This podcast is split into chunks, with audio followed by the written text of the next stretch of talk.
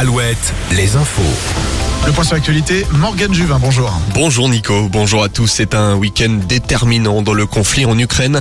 La rébellion d'un groupe paramilitaire russe continue. La milice Wagner se dirige vers Moscou avec la ferme intention d'avoir des explications. Selon leur chef, les forces russes ont attaqué leur camp. Il se dit prêt à marcher sur Moscou si le ministre de la Défense ne vient pas à sa rencontre. Wagner se trouverait à moins de 400 km de la capitale. Dans la capitale française, toujours sans nouvelles de cette femme portée disparue dans les décombres de l'immeuble détruit mercredi par une explosion. Les recherches ont été suspendues hier pour des raisons de sécurité. Parmi les victimes, toujours hospitalisées, un père de famille qui habiterait Le Mans, selon Ouest France. Il travaillerait en face de la résidence et aurait été gravement brûlé par le souffle de l'explosion. L'enquête autour de l'origine exacte de cet accident continue. La gendarmerie du Finistère lance un appel à témoins. Un homme de 63 ans habitant de Guy Pavois est recherché depuis hier. Il a quitté son domicile vers 11h à pied. Il mesure 1m74, porterait un polo bleu marine et un pantalon jean bleu. Les adeptes de musique techno sont dans la rue en ce moment à Nantes. Environ 200 personnes se sont réunies et dénoncent le manque de considération de la ville concernant la fête de la musique. Ils estiment être délaissés, souffrant d'une mauvaise image auprès d'elles. Les murs de son étaient notamment interdits mercredi dernier. Autre mobilisation aujourd'hui, celle en soutien à la communauté LGBTQIA+. Plusieurs marches des fiertés étaient organisées aujourd'hui. 4000 personnes se sont retrouvées à Brest, d'autres à Fougères où c'était la première édition. Ce sera également une première fois samedi prochain à Redon.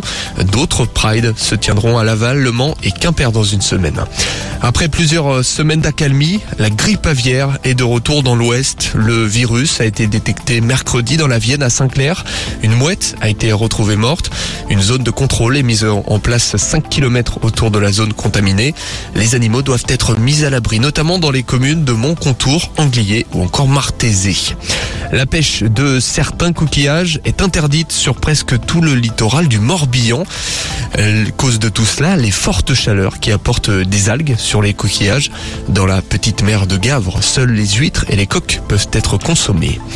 Du cyclisme féminin, les championnats de France ont lieu cet après-midi dans les Hauts-de-France. La Bretagne a rayonné, deuxième place de la Morbihanaise Marie Lenette et quatrième place d'une autre Morbihanaise, Coralie Demey. La championne de France porte bien son nom. Victoire de la nordiste, Victoire Berthaud. Place aux hommes demain avec la présence de Julien Alaphilippe.